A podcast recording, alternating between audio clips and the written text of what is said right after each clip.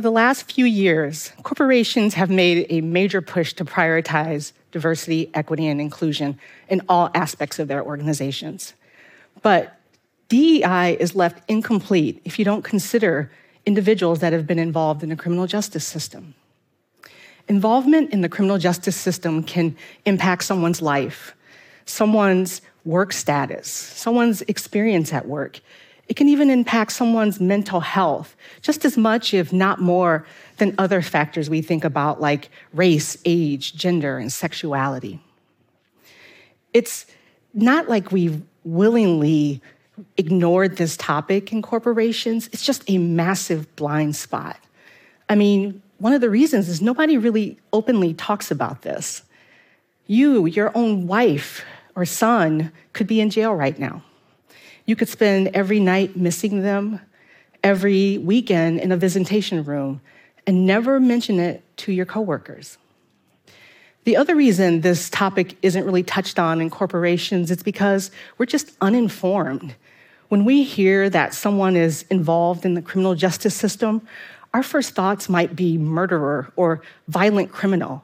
And that's just not the case for the 2.3 million people involved in the US criminal justice system right now. And the fact that we focus on the worst of the worst is why nearly 75% of justice involved individuals are unemployed a year after release. So, the question for us to consider is as corporations, what can we do about this? I've served in leadership roles across American Family, including overseeing our corporate social responsibility strategy, or CSR. Like many companies, we partner with local and national nonprofits. We organize employee volunteer opportunities, and we donate to meaningful causes. In 2018, we launched the American Family Insurance Institute for Corporate and Social Impact to drive change and to close equity gaps across America. And within that mission, we're partnering with experts and organizations that are working to support families and individuals that have been impacted by incarceration. So, the more and more we talked to these partners and we heard about criminal justice reform, the more I started to think what are we doing internally about this issue? Maybe we need to think about getting our own house in order. And the most obvious place for us to start was hiring. 95% of individuals serving time in jail and prison right now will be released.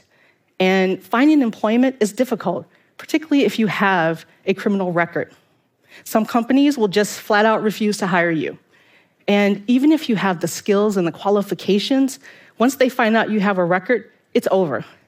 And this is a huge problem because we know that one of the best ways to prevent someone returning to prison is employment.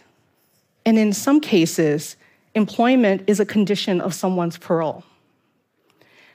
A colleague of mine told me about a man she'd met who was released from prison on parole. The garage where he'd been working was closing, and he was unable to find another job, which meant he would have to go back to jail for violating his parole. He shared with her that he would prefer to commit suicide than go back to jail. She spoke with him for about 45 minutes, and she's not really sure if anything that she said changed his perspective. Hiring justice involved individuals. It's not just a kind thing to do, an act of charity. It could quite literally be a matter of life or death. So, for us, the fastest, easiest way for us to improve our hiring practices was to remove any upfront questions about criminal history on our job applications. We got rid of anything that said, check here if you have a criminal record. We then updated our public facing job postings to indicate that we consider qualified candidates with criminal histories. These two interventions were simple, they required minimal effort on our part, and I believe that other employers should follow suit. But then we took things a step further and we created intentional partnerships to make sure that justice involved individuals were included in our talent pipeline. Many companies, and we're no different, have partnerships with colleges and universities. You know, we recruit from a pool of graduating seniors, knowing they'll have the talent and the skills to perform a job. But what we also know is that today, many prisons offer advanced professional training on skills like coding. As corporations, we can form relationships with these programs as well and include them in our talent pipeline. For example, we have an employee after serving time in jail that joined us through one of these talent partners in our claims area. We'll call him David. David joined us earlier this year, and with the support of his manager, he is outperforming his peers. He is on a path to higher opportunities and promotional roles. By providing a positive work experience for justice involved individuals, we can change what's possible for them and their families. Financial stability can have an incredible impact on their day to day life. And the support of a manager can instill the confidence for someone for the first time to see themselves in a career. Now, some people worry. They ask us, aren't you sacrificing the quality of your candidate pool by including justice involved individuals? Just to be clear, fair chance hiring is about increasing equity, not about reducing our hiring standards. In fact, the Society for Human Resources Management has conducted extensive research in this space, and they've found that 82% of hiring managers and 67% of HR professionals find that the quality of fair chance talent is the same or higher than employees without records. To assume that because someone has a criminal record that they're not qualified is just not a correct assumption. In fact, for so many reasons, for so many reasons, they can become your most dedicated, your most motivated, your most hardworking employee because for them, the stakes are so much higher. But we knew for this program to succeed, we had to take a look at our internal culture as well. We had to provide training for our leaders and our employees on the realities of the criminal justice system. Individuals involved in the criminal justice system are subjected to a broad range of dehumanizing labels that are meant to marginalize and stigmatize them. Instead, we use language that reflects their full identity and acknowledges their future, not just their past. So we say justice involved or returning citizen, which allows individuals to reclaim their full selves as people first. And so, what's funny the more and more we started talking about this internally, the more people started coming out of the woodworks, sharing their own experience and impact of the criminal justice system. For example, one of our leaders in our claims area, I'll call him Michael.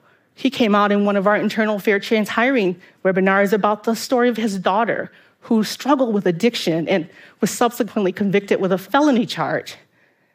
Michael was so moved by his daughter's experience that he supports ongoing education for justice involved individuals. His wife volunteers in jails and prisons because they both realize the importance of support in someone's reentry success. And Michael, he believes in investing in whole people. He doesn't think that it's right that society would make decisions for someone based on perception or how they look. And he has become one of our biggest champions in our organization in hiring fair chance talent. Our fair chance hires are anonymous. It's up to them if they want to share their experiences with their coworkers or their managers. But it's my hope for the future that we shift our culture from one of ignorance and blindness toward the formerly incarcerated towards one of possibility and reconciliation, and that this is no longer a taboo subject that coworkers will speak openly about their experiences and their families' experiences, and that we can support each other fully as individuals. There are 1.8 million people in jail right now. And you may be thinking, is anybody in my corporation affected by criminal justice system? There's a very good chance that they are. And you may also think, well, I don't know anybody that's been impacted by the criminal justice system. Well, at the very least, you know me. I have a loved one that was incarcerated for over 14 years, and that was a struggle for my family trying to support him and stay close to him, but also move on with our day to day lives. And for 14 years, I didn't say a word to my coworkers. And that was a secret that took a toll. When he was finally released, he was so motivated to find employment near his home, near his family, but he couldn't find anybody that would employ him. Eventually, he did find an employer that saw past the worst thing he'd ever done and gave him a fair chance. He had to move across the country, but I'm happy to say that 12 years later, he's thriving, all because someone took a chance on him. And what's true for me and my family is true for so many Americans. For current employees and future employees, criminal justice involvement must be included in DEI strategies. So, based off of what we've learned, here are some steps to help you implement fair chance hiring in your organization. First of all, consider the qualifications for a candidate based on the role that they're applying for. It sounds obvious, right, when I say it. Hire someone for the skills needed for a job. But the fact of the matter is, justice involved individuals are excluded from opportunities for trivial reasons.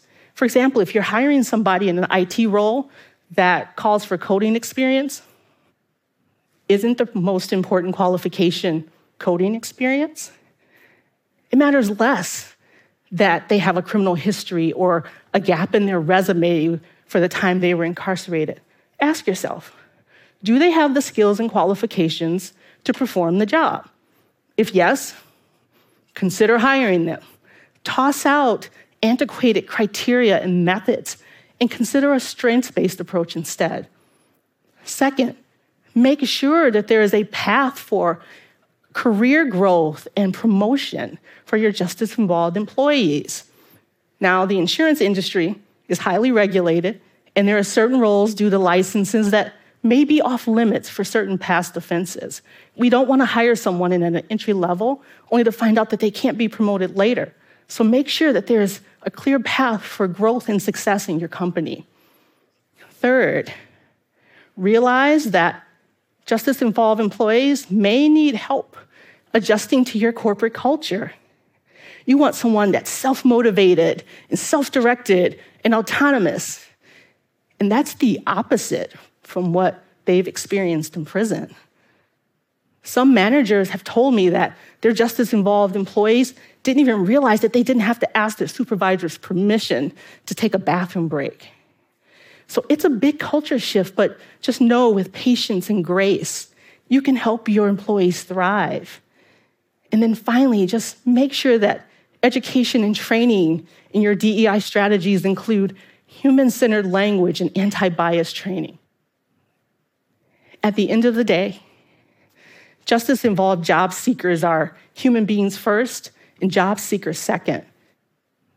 If you nurture that human being, just imagine, imagine the impact that you will have on their life, their families, the community, and your organization. Thank you.